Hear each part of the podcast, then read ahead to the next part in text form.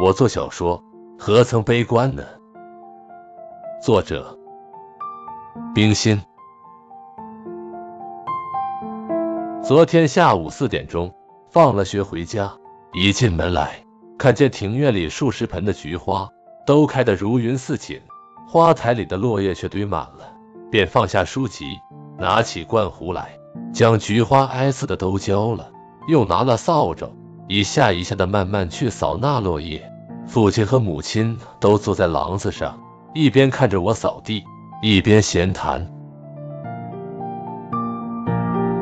忽然仆人从外院走进来，递给我一封信，是一位旧同学寄给我的。拆开一看，内中有一段话，提到我做小说的事情。他说从晨报上读尊著小说数篇，极好。但何苦多做悲观语，令人读之绝满纸秋生也。我笑了一笑，便递给母亲。父亲也走近前来，一同看这封信。母亲看完了，便对我说：“他说的极是，你所做的小说总带些悲惨，叫人看着心里不好过。你这样小小的年纪，不应该学这个样子。你要知道，一个人的文字和他的前途。”是很有关系的。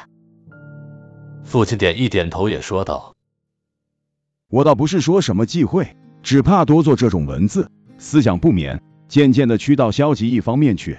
你平日的壮志，终究要消磨的。”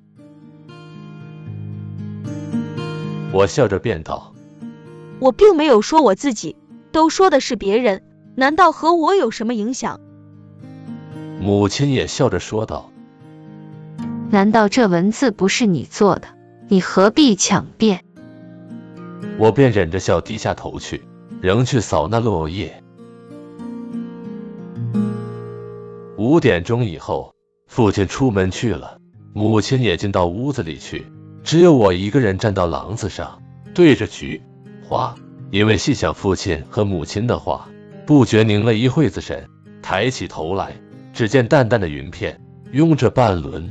明月从落叶萧疏的树隙里射江过来，一阵一阵的木鸦咿咿呀呀的掠月南飞。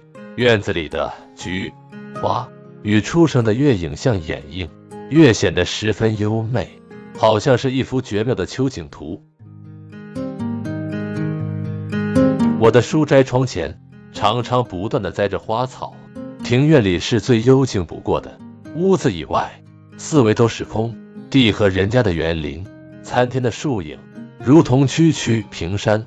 我每日放学归来，多半要坐在窗下书案旁边，领略那天然之美，去疏散我的脑筋。就是我写这篇文字的时候，也是帘卷西风，夜凉如水，满庭花影，消瘦不堪。我总觉得一个人所做的文字和眼前的景物是很有关系的，并且小说里头。碰着写景的时候，如果要摹写那清幽的境界，就免不了用许多冷色的字眼，才能形容得出。我每次做小说，因为写景的关系和我眼前接触的影响，或不免带些悲凉的色彩，这倒不必讳言的。至于悲观两个字，我自问实在不敢承认和。再进一步来说，我做小说的目的。是要想感化社会，所以极力描写那旧社会旧家庭的不良现状，好叫人看了有所警觉，方能想去改良。若不说的沉痛悲惨，就难引起阅者的注意；若不能引起阅者的注意，就难激动他们去改良。何况旧社会旧家庭里许多真情实事，还有比我所说的悲惨到十倍的呢。我记得前些日子在《国民公报》的寸铁栏中。看见某君论我所做的小说，大意说读憔悴小说，便对我痛恨旧家庭习惯的不良。我说只晓得痛恨是没有益处的，总要大家努力去改良才好。这痛恨和努力改良，便是我做小说所要得的结果了。这样便是借着消极的文字去做那积极的事业了。就始于我个人的前途上，真个有什么影响，我也是情愿去领受的。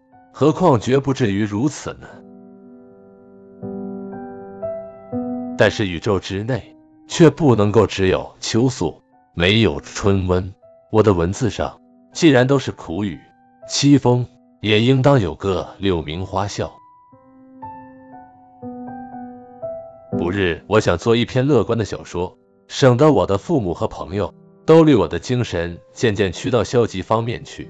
方才所说的，就算是我的一种预约罢了。